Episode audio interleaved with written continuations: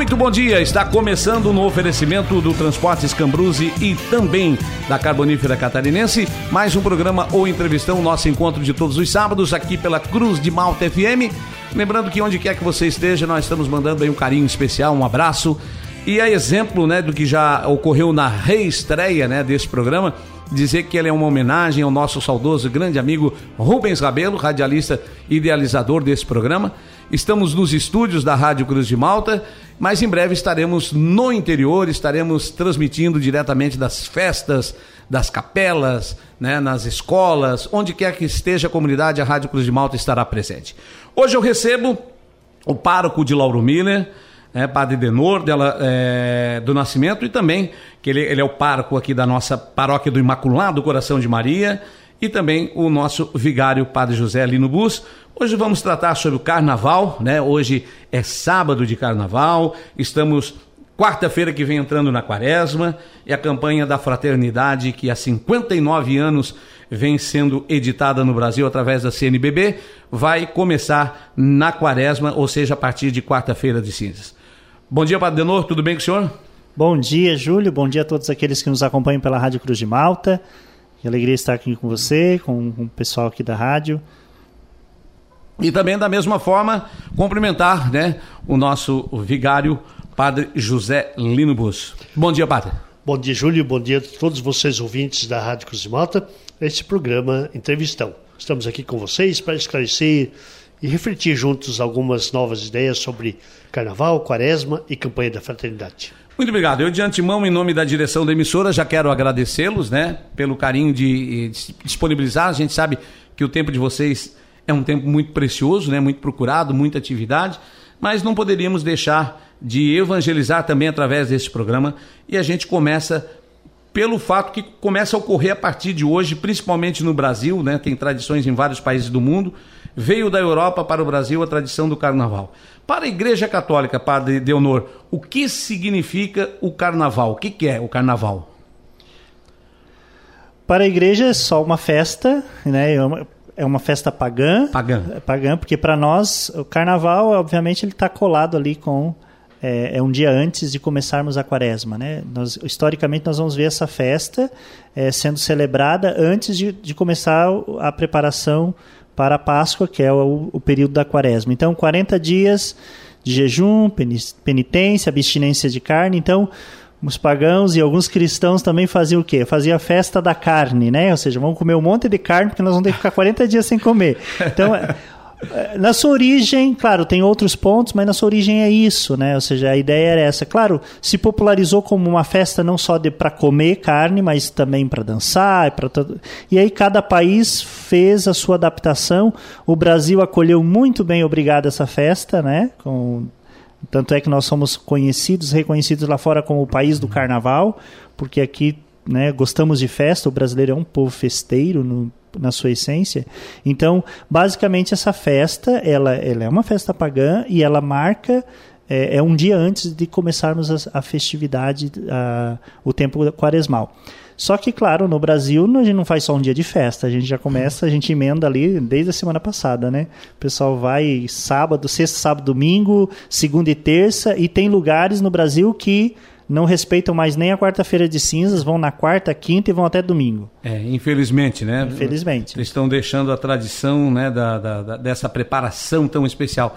Padre José Lino Bus, o... vou fazer uma pergunta bastante particular para o senhor com relação ao carnaval é, que de, depois do que o padre eh, Denor falou sobre a, a, a, festa pagã e tudo mais, no Brasil se tornou também um tanto quanto cultural, né? Porque os enredos de escolas de samba falam um pouco da cultura, da, da história, a música e tudo mais. Tem aqueles exageros, tem aquelas coisas que a gente não deveria ver e muito menos é, está divulgando, mas hoje a igreja não vê mais assim o, o carnaval como uma festa pagã, ao contrário, ou a igreja ainda condena a prática do carnaval? É, se eu entendo corretamente, a igreja nunca foi contra o lazer, o divertimento, né? Desde que ele seja sadio. Todo divertimento, ele sempre é no carnaval ou fora do carnaval, ele é ele é aprovado pela igreja, digamos assim. No carnaval o que acontece? Acontece que muitas, existem muitos abusos de bebida, de uma, por drogas, podemos dizer, né? E até, pelo outro lado, tem o lado positivo. A questão das músicas, né? Tem muita música que, por exemplo, as escolas de samba é, do Rio, São Paulo e outros, às vezes pegam temas muito bons, né? Embora, às vezes, haja também exageros. Então, uhum. de um lado é festa cultural, de outro lado ela tem seus exageros e todo exagero traz problema, né? É verdade. Todo, todo exagero traz problema, tá?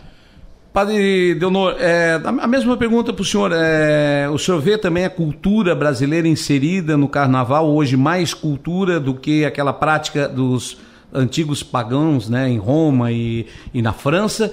Ou o senhor vê que, infelizmente, ainda continuam exagerando, abusando e cada vez pior? Não, há, excesso, com certeza. Claro, nós somos um, um, um, país múltiplo, né? A gente, quando fala de carnaval, a gente acha que é Rio e São Paulo. Não, uhum. o carnaval é celebrado no Brasil inteiro, mas dependendo da região do, do Brasil, e eu digo isso porque já morei em outras regiões, Padre também já conhece, a gente vai ver que o carnaval é celebrado de maneira diferente. Se você vai para o norte do Brasil é de um jeito, no nordeste do Brasil é outro, no, na região central do Brasil, se, como diz o Padre Joselino, é uma festa cultural né, mostra a cultura de um povo. Agora, o que as coisas que muitas vezes são excessivas nessa, nessa manifestação cultural é que é onde aparecem os grandes problemas, que nós sabemos que tem, né, que existem no Brasil. Né? O Padre Lino listou aqui consumo de drogas, álcool, é, prostituição, né? Nós sabemos disso, que, que há todo um, um, mercado em torno disso que é prejudicial, né? que, que extrapolam a cultura. Né? Tem pessoas que estão se dando muito bem né? com, com, com essas Ganhando festas. dinheiro com isso. Ganhando muito dinheiro, é. enfim. E aí você vê as comunidades, vamos falar Carnaval do Rio de Janeiro ou de São Paulo, que são os, talvez os mais populares no Brasil, que você vê a, uma comunidade que se reúne para montar aquilo, peça, roupa, carro alegórico e tudo mais.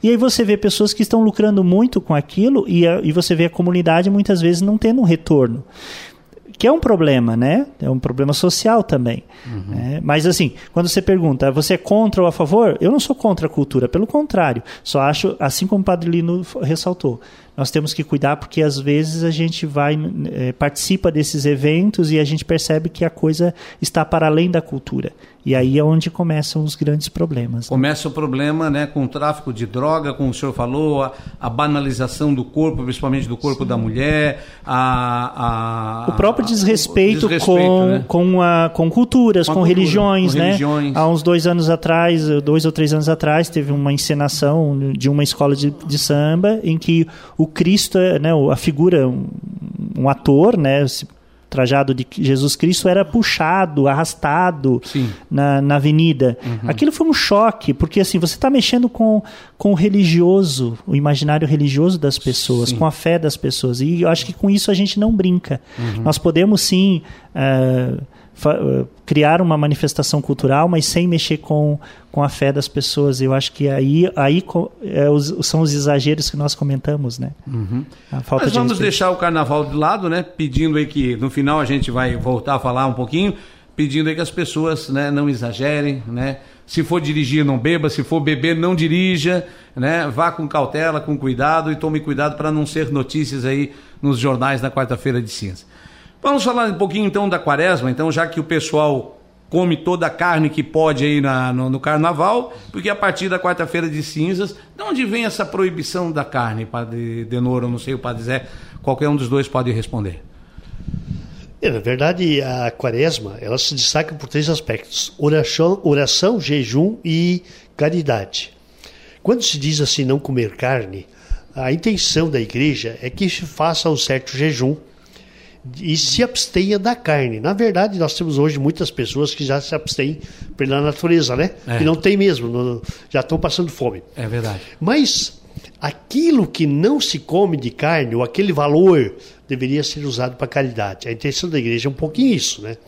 Fazer o jejum para que possa ter uma certa quantia, ou a quantia correspondente àquela carne naquele dia, para uh, doar aos pobres. A quaresma, ela pede, especialmente a quarta-feira de cinzas e sexta-feira santa, né, o jejum. Nos outros dias, ela aconselha. É uma forma de fazer uma penitência própria nesse tempo de quaresma. Uhum. Eu certa vez ouvi é, o bispo de, de Tubarão, Dom, Dom Osório, Osório Beber, falando Sim. assim, olha, se a pessoa tem uma carne, ela está lá no congelador ou no freezer, ela até já está querendo passar, você não vai jogar estragar a carne fora, não, faça uma outra penitência. Se você fuma, para de fumar. Se você bebe, fique sem beber. Se você tem algum vício, tente abandonar esse vício. Faça caridade e substitua uma coisa pela outra. Isso também é válido, a igreja aconselha. Sim, sem dúvida nenhuma, porque às vezes nós, nós aqui brasileiros, costumamos comer carne quase todo dia. Sim. Né? Então, para nós deixarmos de comer carne, eu diria quase que não é penitência. Uhum. Como muita gente troca carne pelo peixe, que eu não concordo. Meu, a minha opinião particular. Peixe também é vida, peixe né? Peixe também é vida. e peixe também é, como dizer assim, é carne, né? É. Então, de repente, se deixar de comer a carne é, não é uma penitência para mim, mas se eu deixar de, de, fumar, ou deixar de tomar uma cerveja, ou outra coisa, eu acho que é uma penitência talvez até maior. Até maior, né? Mas que realmente é, seja. É aquela que o cara vai sentir mesmo na carne, mais, na pele, é. né? Então eu acho que também é válido. Pra gente que está um pouquinho acima do peso aí, ficar sem comer, fazer um jejum é um sacrifício. É, é um sacrifício. É um sacrifício. É uma, Mas, é uma forma de se fazer uma penitência. Às vezes, alguma, algumas pessoas que a gente já, já presenciou, assim, ah, não, não pode comer carne, mas também vai comer uma carne mais cara ainda, que é tipo um camarão, uma lagosta, e faz aqueles, aqueles banquetes de, com camarão, com peixes, com lagosta, com, com tudo que tem direito de frutos do mar. Tá gastando, tá a, a, a, extrapolando né, no lugar do que era para ser uma penitência, né? Não sei se o senhor quer Exato. falar sobre isso. Eu passei por uma experiência dessas. Eu fui convidado para um almoço é, por alguém que não vou citar quem foi, claro. não foi daqui, lógico. Uhum. Mas um almoço onde era, era um peixe muito mais caro do que do que um pedaço de carne. Mignon, né? Digamos assim. Então é claro que aí não tem sentido. Você é. substituir uma coisa pela outra, mas na verdade o valor é maior uhum. ainda, né? Ou então não tem nada de penitência nisso. Padre, bem isso... claro então, quarta-feira que vem agora, quarta de cinza, a igreja recomenda, e na sexta-feira santa. É, é, especialmente esses dois dias, esses jejum dois dias. e abstinência. De né? carne. Jejum e abstinência de carne. Quarta-feira que vem, próxima quarta-feira de cinzas, e na sexta-feira santa. Nas outras sextas-feiras, ela aconselha fazer é bom quem puder fazer, né? Até para muitas pessoas faz bem não comer carne. E até porque é, o, o, preço que a carne está hoje vai fazer bem em dois sentidos, né? Também no bolso e, e outra coisa. É, a, a, às vezes as pessoas é, pensam assim, ah, tem que, tem que ser toda quarta e toda sexta. Só quero deixar claro, porque até pessoas da minha família mesmo acham que é toda sexta toda quarta. Não tem. É o dia que você quiser, que você quiser fazer, desde que obedeça a quarta-feira e a sexta-feira santa. É isso? É, isso que o Padre Lino está falando. A abstinência de carne, ou seja, não comer carne, são dois dias do ano. Quarta-feira de cinzas, que é a próxima quarta, e sexta-feira santa. Certo. Jejum é recomendável que a gente faça nas quartas e nas sextas ao longo do ano. Né? Claro, tem pessoas que não conseguem fazer, você tem, tem algumas pessoas que não têm idade mais para fazer, a partir, a partir dos 60 anos já não precisa mais, não, não, não é mais obrigatório fazer, Sim. porque tem essa questão, antes dos 7 anos também não, antes dos 14 anos também não faz, uhum. porque né, a gente entende as idades aí. Agora, uma coisa interessante sobre essa questão da, do, do jejum, né, jejum. a gente tem que tomar cuidado porque jejum não é dieta. Sim. Tem gente que e tem é, muita gente fazendo. É, né? tem gente que acha que jejum é dieta. Je, jejum não é dieta. Je, jejum é autocontrole. É, o seminarista Tiago passou aqui conosco um dia numa homilia falando e ele disse para mim ao final da missa assim: o senhor falou uma coisa interessante hoje. Se a gente não é capaz de, man de mandar no próprio estômago, a gente não manda em mais nada. e é verdade. Então é, é autocontrole. É você dizer assim: eu hoje posso abrir mão disso né? Uhum. E é isso que o Padre Lino estava comentando, né? Não basta só não comer. Como que esse jejum ou essa abstinência de carne vai me, vai me transformar num homem ou numa mulher mais caridoso ou mais caridosa? Uhum. Né? Porque... Padre, durante a quaresma, eh, a igreja ela trata do, do, do, do período em que Jesus se preparou para sua, é, para, para sua morte, para sua crucificação, primeiramente pela traição né? É, do, do, de Judas, próprio Pedro né? negou ele três vezes, depois a crucificação, a morte. Gostaria que o senhor explicasse um pouco desta história que hoje estamos completando aí mais de, de dois mil anos, né? 2023 anos, e que o mundo jamais esqueceu? É, na verdade, a quaresma é um tempo de preparação para a festa mais importante do nosso calendário. Porque tem gente que acha que é Natal, 12 de outubro. Não, não. A festa mais importante do calendário católico, do calendário cristão católico, é a paixão, a morte e a ressurreição. É o, é o trido pascal. Uhum. Tanto é que a gente né, é recomendável que se canonicamente que se o trido seja celebrado eh, de maneira paroquial, que a gente consiga reunir todo mundo. Claro que isso não é viável. Aqui na paróquia a gente costuma fazer em três lugares diferentes para tentar aglutinar o máximo número de pessoas possível. Então assim, porque esta é a festa mais importante do nosso calendário. Todas as outras festas derivam dessa, né? Uhum. Então assim, esses 40 dias, é, a referência é os 40, 40 anos do povo no deserto, a referência são os 40 dias que Jesus ficou no deserto se preparando para iniciar uh, o seu ministério. É, então, esses 40 dias que antecedem a Páscoa, eles vão nos preparar para isso. Como? Com jejum, com oração, com penitência, com caridade né? nos colocando nessa dinâmica, preparar o coração para acolher com alegria a ressurreição do Cristo, passando pela paixão e morte, porque tem gente que quer ressuscitar, mas não quer passar pela morte, não. Não existe ressurreição sem morte. Então, tudo que nós celebramos na Quinta-feira Santa, com a instituição do sacramento do, do Uh, do sacerdócio, né, do sacramento da ordem, instituição da Eucaristia, o lava-pés, né, o, o, sacramento dos serviços. Depois, a vivência da, da sexta-feira, que é o momento em que nós realmente paramos e não celebramos, é o único dia na igreja que nós não celebramos a Eucaristia. Nós não presidimos a Eucaristia. Uhum. Nós entramos na igreja em silêncio e saímos em silêncio. Nem o sinal da cruz a gente faz. Né? A celebra... Por isso que tem gente que não gosta. Ah, eu não gosto na sexta-feira na igreja, porque é, a gente entra mudo e sai calado. Mas essa é a dinâmica. Ele está morto e nós precisamos celebrar isso para poder, no sábado, celebrar a ressurreição. Seria, para quem não entendeu o recado agora, vamos ver se eu entendi. Seria como se fosse o, o velório.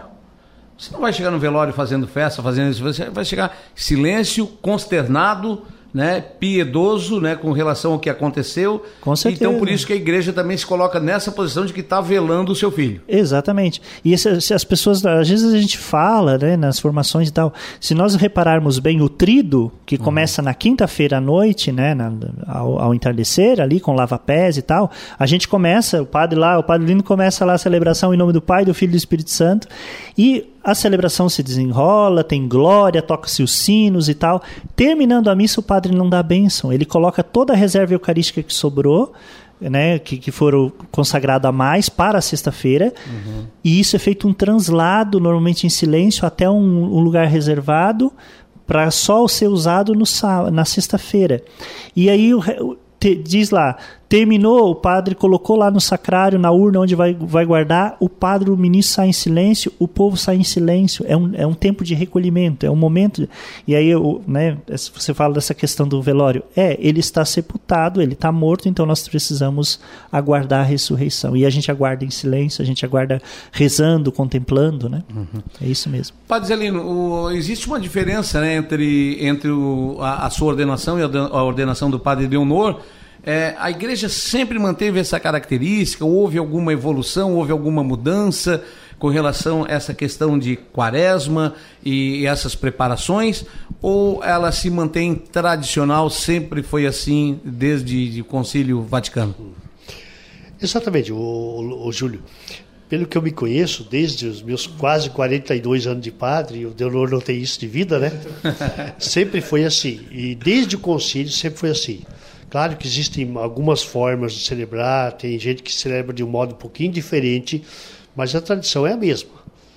o ponto central é o mesmo: paixão, morte e ressurreição de Cristo.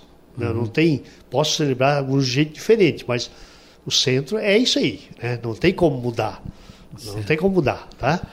Uma, uma das celebrações, assim, que na minha opinião, eu, eu acho muito bonita, né? Acho muito muito esplêndido e ali parece que ela se resume é, é, naquela celebração. A questão do, do da missa do, do, fogo novo, né? quando é aceso o fogo novo, o que representa isso para a igreja e para o cristão? É, o fogo novo que geralmente é, que é celebrado no sábado, né? Uhum. Começa assim na rua, Ou então dentro da igreja, em último caso. Claro, já fiz com chuva, tem que fazer dentro de casa. Sim. Lógico. Mas na, na rua se acende o fogo, fogo que é sinal de vida, fogo que é sinal de luz, fogo que é sinal de calor. Ali se, se abençoa o, o, fogo, depois se acende o círio nele, que justamente é o símbolo do Cristo ressuscitado que vai ser usado na Páscoa e durante todo o tempo pascal, mais 50, 50 dias, né? São, que é usado para mais 50 dias do tempo pascal, simbolizando sempre aquele Cristo ressuscitado. Aproveitando a oportunidade, né, já que temos dois padres aqui e às vezes algumas pessoas comentam, né, com relação à, vela, né? É, antigamente na extremoção se botava uma vela na mão da pessoa que estava ali quase falecendo, se vela um, um, né, um, um defunto né, antes do, do, sepultamento, a vela no altar da igreja, a pessoa lá com fé em casa acende uma velinha lá para Nossa Senhora Aparecida, na sua grutinha no jardim ou, no, ou, na, ou lá no, na estante da sua casa, em cima do altar as velas da igreja, e agora o senhor falou né, do, do Círio Pascal, né? É, o significado da vela para a igreja. É, por exemplo, toda, todo, todo altar deve ter velas, uma ou mais, né? Ela eh, realmente significa aquilo, a luz de Jesus, a força de Jesus, a, a vida de Jesus, que o fogo também é sinal de vida, né? E por isso nós usamos a vela no altar, muita gente adquire a vela benta, vamos dizer assim, coloca em casa, numa gruta, numa casa, justamente para ser sinal de Cristo Jesus. Não é só a vela em si, porque você acende uma vela, normalmente, a minha mãe acendia uma vela, mas rezava a Ave Maria. Isso. Então, quer dizer, junta as duas coisas, o acender a vela e a oração pela, que brota da fé da pessoa. A nossa Igreja Católica, ela tem assim um, um, uma liturgia muito rica, né? muito complexa. Até essa semana acabei de dizer, olha, saiu do meu lado catequista quando eu fui catequista mais novo, é, explicando por que as três leituras, né, para, para a pessoa que me fez a pergunta, né, então a gente tem uma liturgia rica, né, não é simplesmente abrir, fazer um sorteio e abrir a, a, a, a Bíblia numa página e hoje eu vou discorrer sobre esse assunto. Ah, nós temos um, um, um rito a ser seguido, né, Padre Leonor? Exato, nós nós temos o rito católico, nós seguimos o rito católico apostólico romano, o rito romano, né? Sim. É, mas existem outros ritos católicos né, espalhados pelo mundo, né? E todos os ritos católicos eles têm o seu formulário, vamos dizer assim, né? Claro. Ele tem começo, meio, fim e ele tem uma, uma sequência lógica. Por exemplo, o nosso rito aqui, o nosso rito romano de missa, vamos falar de missa ele tem ele sempre vai acontecer da mesma coisa. Se você for numa igreja católica e eles estão celebrando de trás para frente é porque alguma coisa deu errado. porque é? O, no, é, porque o rito é o, o, o, o missal. Mesmo, se eu for lá em Roma assistir uma missa independente lá, do pai, mesma... o que vai mudar é o idioma, mas Só o rito idioma. é o mesmo. Se, uhum. é, se, é, rito romano é o mesmo, o Sim. missal é o mesmo. Uhum. Só muda o idioma, né? Então, né, nós já tivemos a oportunidade de visitar outros países, ah, vamos usar o, o, rito romano, mas ah, tá, vai estar tá em espanhol, vai estar tá em inglês, vai estar tá em francês francês, não importa, mas vai. Uma particularidade é que nós brasileiros somos o único país em que temos resposta do povo durante no, na oração eucarística, que é essa parte que você está mostrando é, aí, né? A parte da, da, da, consagração, né? Consagração. Nós somos o único país. A maioria dos outros países não responde. Não responde. O padre começa depois do santo, o padre vai sozinho até até o, final, até o amém. Até, até... É, mas assim, tirando isso, todo o rito é igual. Uhum. Né? Então nós temos um começo, meio fim. Por exemplo, na missa nós temos, nós começamos pedindo perdão, depois nós glorificamos a Deus, daí depois nós sentamos para ouvir a palavra. Então, se é num domingo, tem sempre duas leituras, um, um, o salmo que normalmente deve ser cantado. O Júlio canta aqui na comunidade cristã, sabe disso, né? se é cantado é bem mais bonito, a gente consegue assimilar, assimilar melhor. Depois tem o evangelho. Então, se é no meio de semana, só tem uma leitura, mas o rito é o mesmo, né? não, não tem essa mudança. Claro, o rito como nós temos hoje, ele não, não é exatamente igual ao rito lá na igreja primitiva. Ao longo dos séculos, o rito foi sofrendo algumas alterações, algumas mudanças. Agora, o núcleo dele, a base dele é, é a mesma. Né? Teve algumas alterações. tal. Por exemplo, nós pegamos o, o Glória. O Glória é, é um hino do século IV, ou seja, a igreja está usando há mais de mil anos esse, esse hino, né? Tem um outro creio também, né? O tem do, é, é, né? Tem dois símbolos, mas tratam da, do mesmo o, assunto. O mesmo assunto. É. No Brasil, nós é, priorizamos ou usamos o, o, símbolo dos apóstolos, que é o mais curto, todo mundo sabe de cor, aprende na catequese e tal. Sim. O outro a gente normalmente tem que ler, porque a ah. gente quase não usa, que é muito mais bonito, vamos dizer assim, falando mais, de mais rico, né? É, mais po poético. poeticamente falando, é. ele é muito bonito, ele é muito mais rebuscado e, e nos faz entender melhor até o que a gente está dizendo no, no, no, próprio, no próprio credo, né? Padre Deonor, Padre José Lino, os, os padres aqui da paróquia de Lauro Miller, nós voltamos daqui a pouquinho, depois do intervalo comercial. Lembrando que nós estamos falando no oferecimento da Carbonífera Catarinense e também em nome da, do Transportes Cambruse, do nosso amigo Zequinha Cambruse em Itanema. Depois do intervalo comercial, tem mais o entrevistão para você aqui na Cruz de Malta.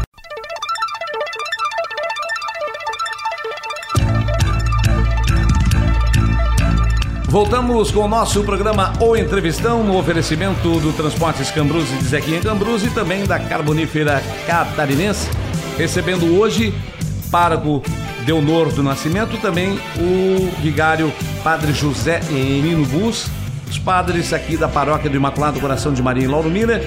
Falamos já sobre o carnaval na primeira parte do programa, sobre a quaresma, né? E ainda vamos estamos falando um pouquinho sobre os ritos da igreja, vamos terminar esse assunto e depois vamos entrar na campanha da Fraternidade 2023, 59 edição da campanha da Fraternidade. Padre Novo, continuando ali onde nós, nós paramos, com relação aos ritos litúrgicos e tudo mais, uma curiosidade que muita gente já me perguntou e às vezes a gente até se atrapalha um pouco porque é, é muita coisa.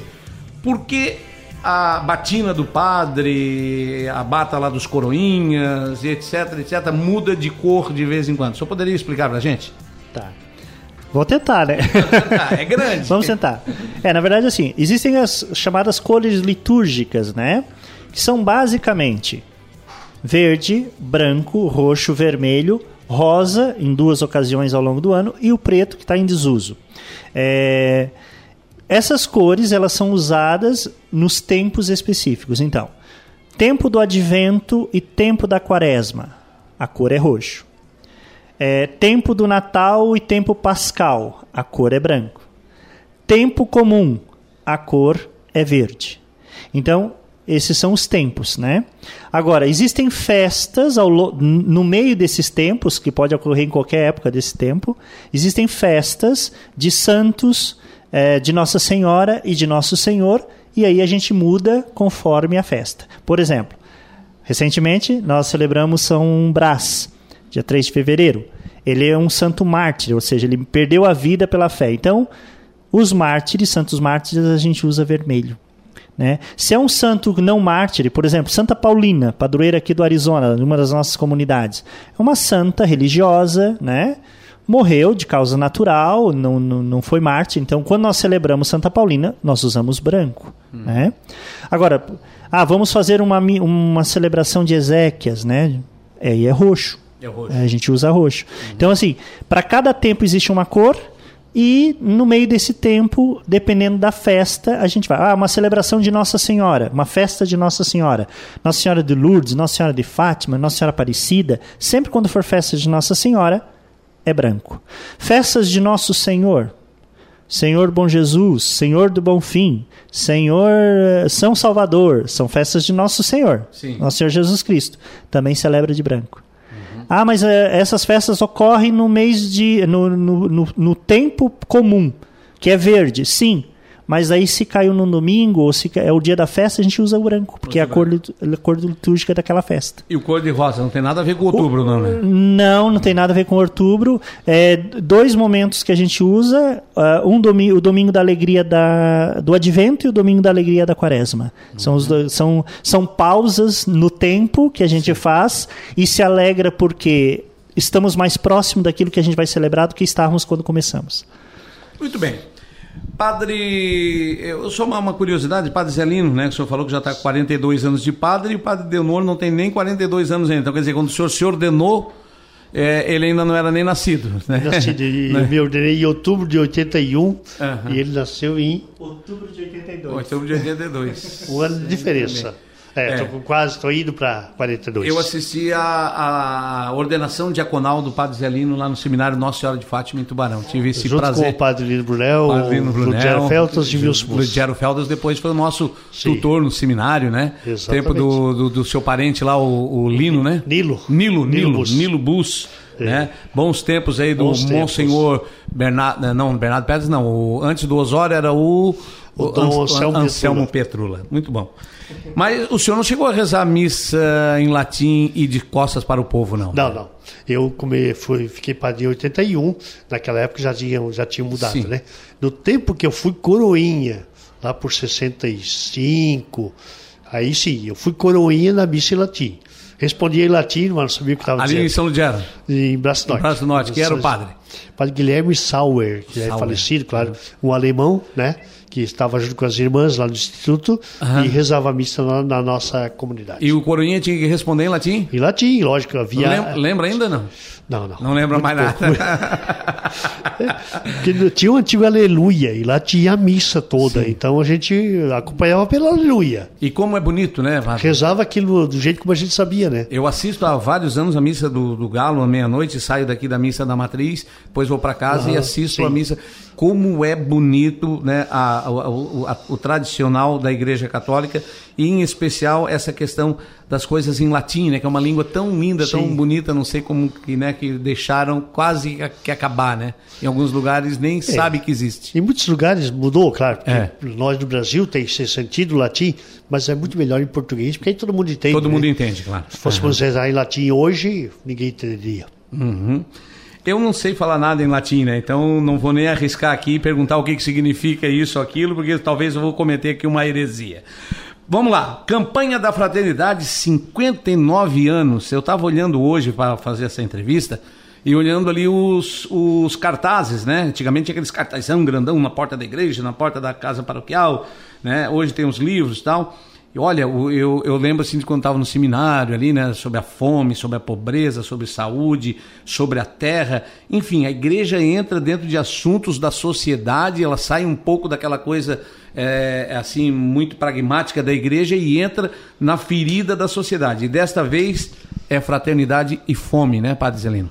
Exatamente. Ela acontece, como você falou, desde 1964 e ela procura pegar os temas mais variados dentro da história da igreja e também dentro da história da sociedade, procurando despertar o espírito comunitário na busca do bem comum, educar para a fraternidade e levar e renovar a consciência de que somos responsáveis todos né, pelo bem-estar. Este ano nós temos, então, é, fraternidade e fome, com o, te, com o lema Dar-lhes vós mesmos de comer. A gente lembra que em 75 já houve repartir o pão. Em 85, pão para quem tem fome, mas a fome continua, né? Verdade. Então já houve duas campanhas e este ano novamente eh, sobre esse tema da fome, especialmente da fome no, nossa no Brasil. Padre Zé, aproveitando o senhor que é, é um pouco mais, mais idoso né, do que é. o Padre Deonor, essas campanhas, às vezes muita gente diz assim, ah, mas a Igreja Católica não faz isso, não faz aquilo, não ajuda. Né? Outro dia escutei uma, uma bobagem aí no, no, nas redes sociais. Por que, que não vende aquele ouro tudo que tem lá nos altares de, da, da Basílica de São Pedro e mata a fome do mundo? Como se isso fosse resolver, quando na realidade o problema são dos governantes. Mas vamos lá. A campanha da fraternidade, ela tem um fundo de ajuda, de participação, as suas arrecadações lá nas paróquias, nas dioceses elas chegam também com esse intuito de ajudar em alguma campanha? Tem dado resultado essas campanhas da fraternidade, Padre Zelino? Sim, claro. Ela é, durante toda a campanha da fraternidade, sempre tem lá no Domingo de Ramos a coleta da solidariedade. Essa coleta da solidariedade, uma parte fica na paróquia, aliás, na diocese, para os, os, uh, os, os serviços que são feitos na diocese. Por exemplo, que se nós temos vários catadores de lixo, que é acompanhado pela igreja. Nós temos a Caritas Diocesana, que acompanha vários projetos na igreja. Então, alguma coisa, se não me engano, são 40%, fica na diocese. O, de, o 60% vai para a CNBB, para os grandes projetos é, da igreja. Por exemplo, agora com a não lembro bem, mas há poucos dias parece que a, o CNBB deu, deu 300 mil para alguma, alguma, alguma, algum acontecimento aí, né?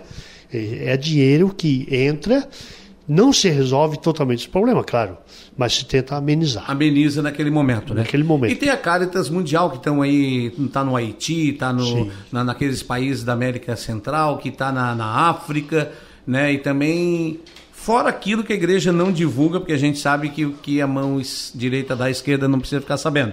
Mas às vezes algumas pessoas fazem esse tipo de pergunta, né? O que, que é feito, né? O que que, para onde é que vai?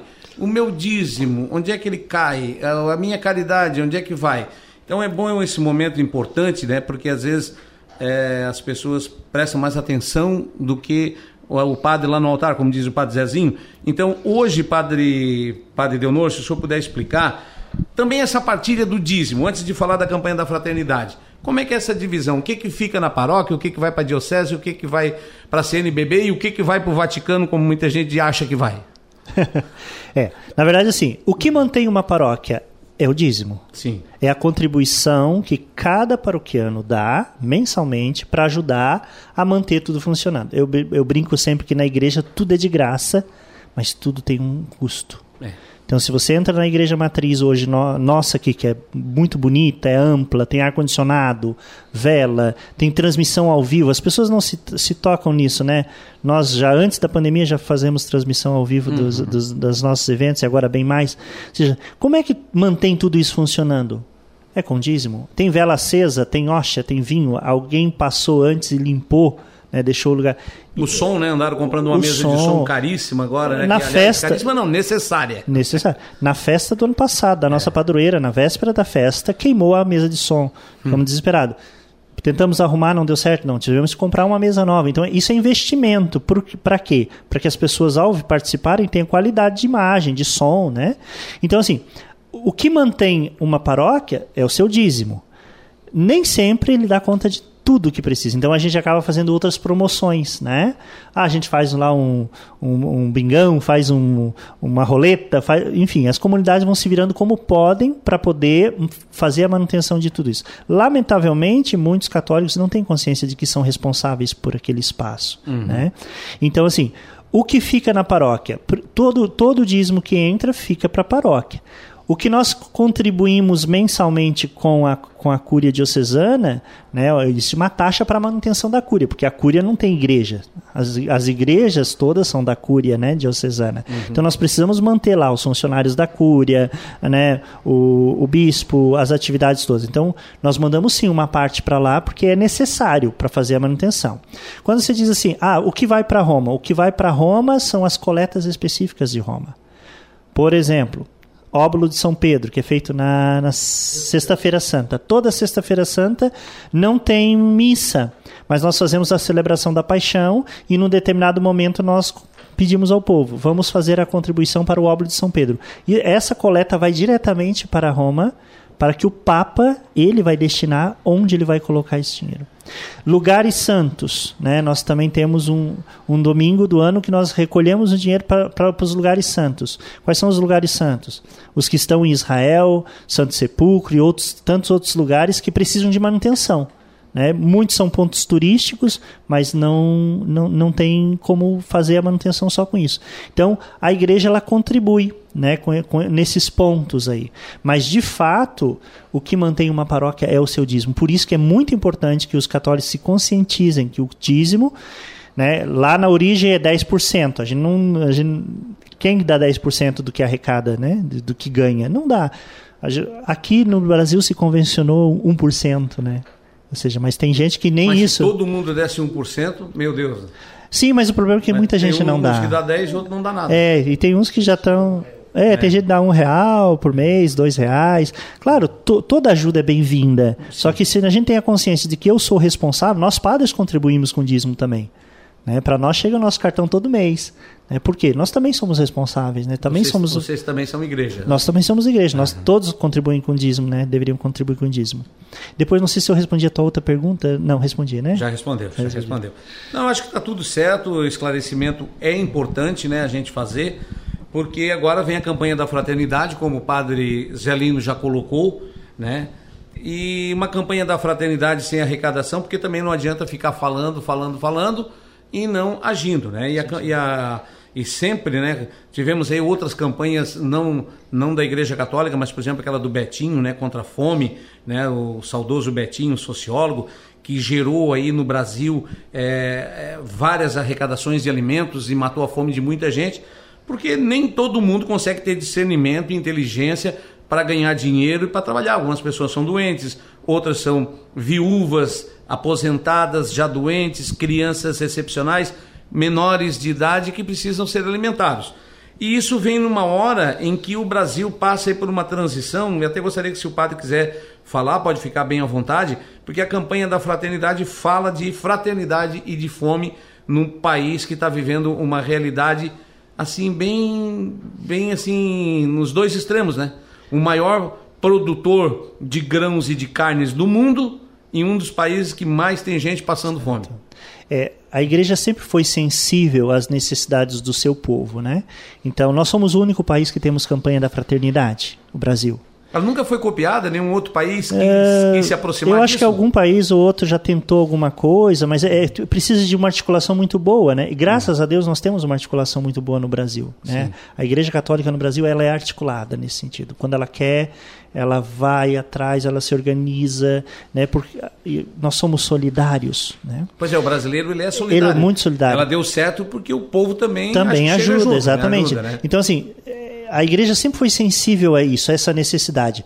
Quando nós tratamos de fome, é claro que nós vemos isso. Nós vemos um país que é, é produz muito e joga muita comida fora, e ao mesmo tempo nós temos gente morrendo de fome. Né, o último dado aí, não sei, agora não me vem o número, mas é alarmante.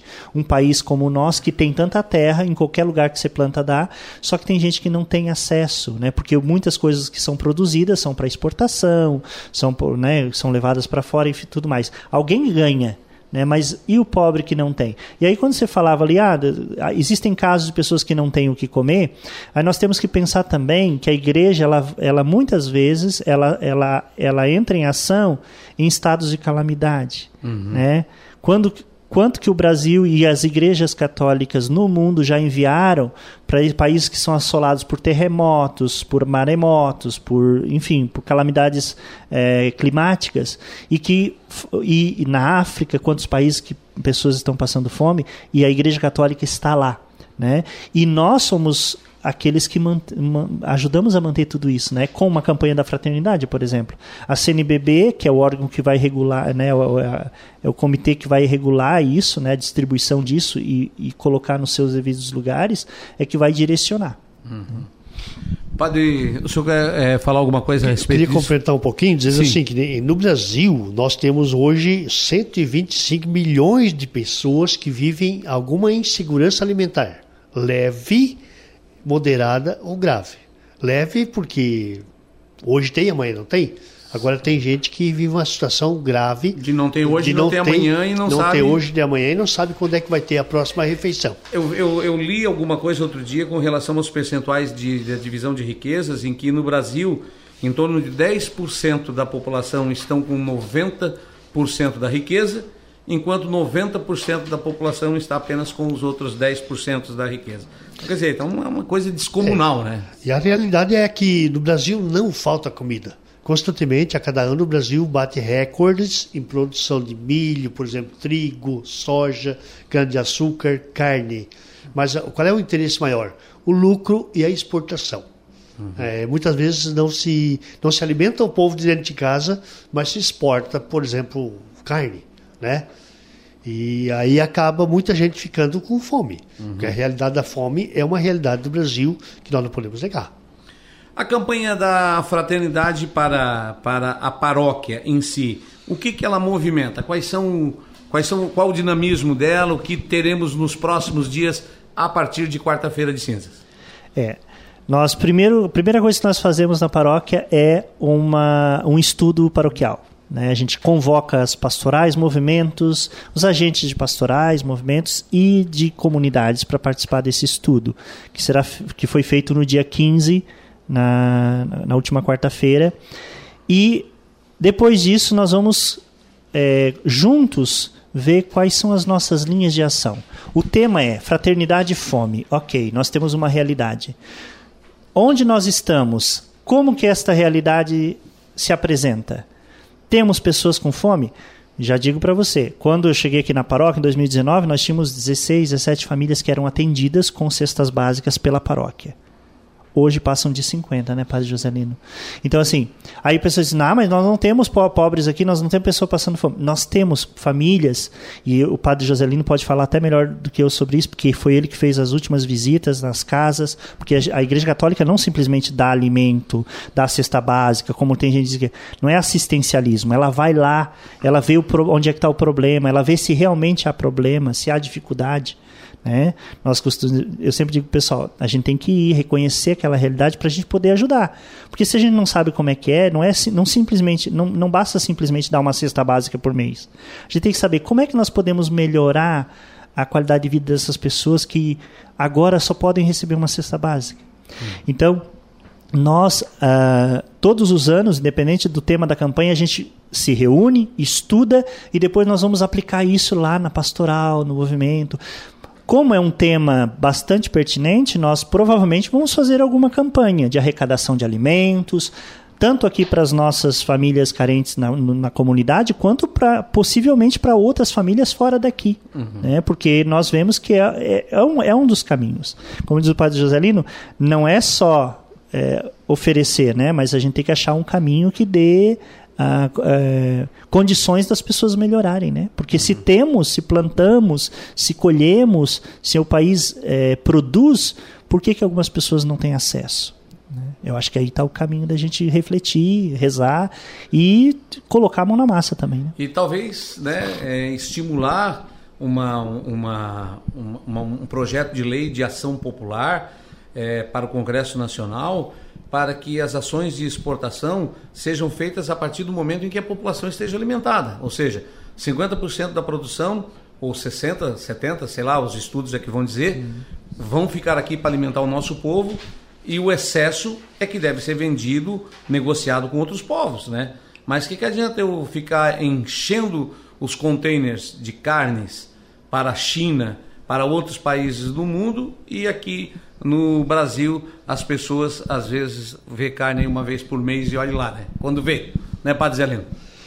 É, Júlio, a gente, no texto base, é, no manual do texto base, cita inclusive o seguinte, né? Que a fome no Brasil não tem sido uma questão de prioridade do governo.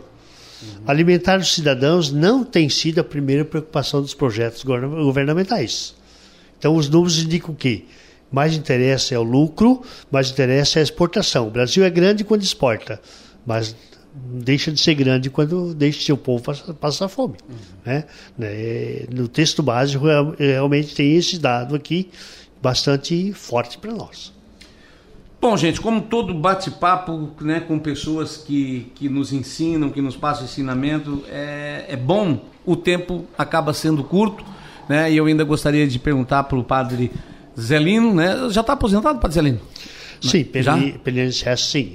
Mas sou... o sacerdócio vai até quando Deus quiser, é. vai, vai trabalhar mais um tempinho ainda. Sim, pelo INSS a gente se aposenta com um tempo normal. Tá. Eu contribuí como autônomo, né, e sou aposentado desde 2013. Certo. É, 35, Enquanto Deus der vida, vai continuar subindo os altares ainda, para ajudar. É, exatamente. Uhum. Nós, como padres, podemos ter um aposento realmente aos 75 anos de vida.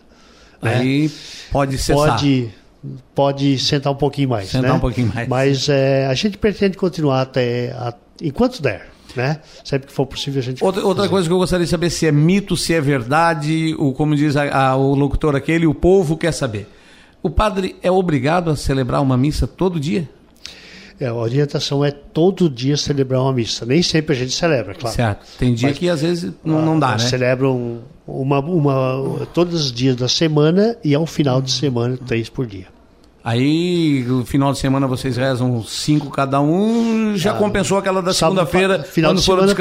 Final de semana passado, por exemplo, foi seis cada um. Seis né? cada um.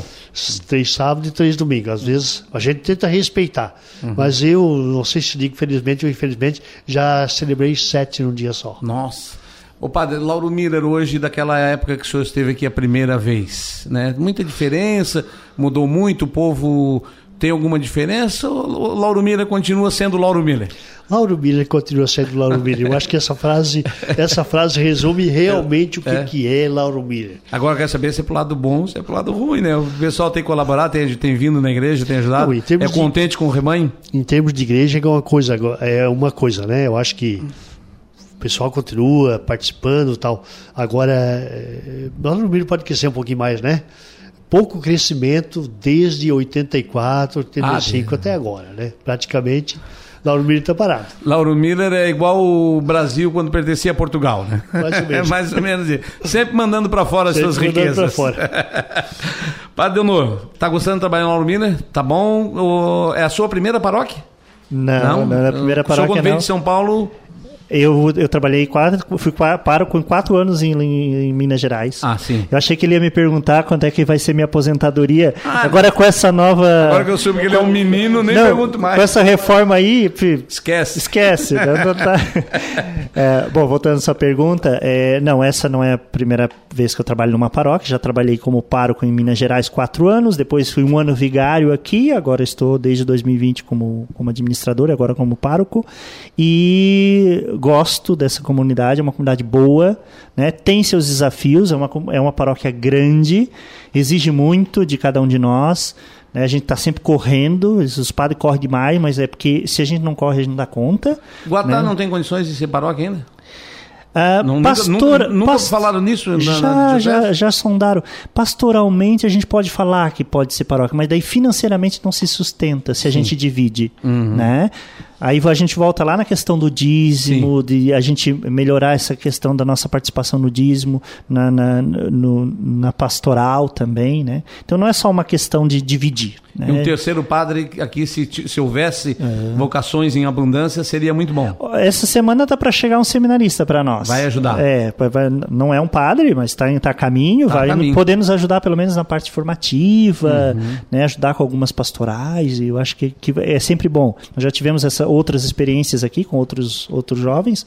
Acreditamos que esse também será bom.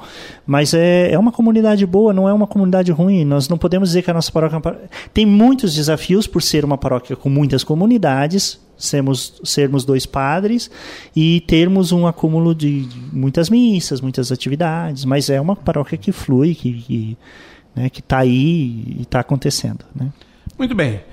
Eu recebi aqui no programa O Entrevistão, nosso segundo dessa série, né, em homenagem ao nosso grande amigo Rubens Rabelo, no oferecimento da Carbonífera Catarinense e também do Transporte com Bruse, o pároco de Lauro Miller, padre Deonor do Nascimento, e também o vigário padre José Lino Bus. As suas considerações finais, pode começar com o padre Zelino. Muito obrigado, padre, por ter vindo, por ter atendido o nosso convite.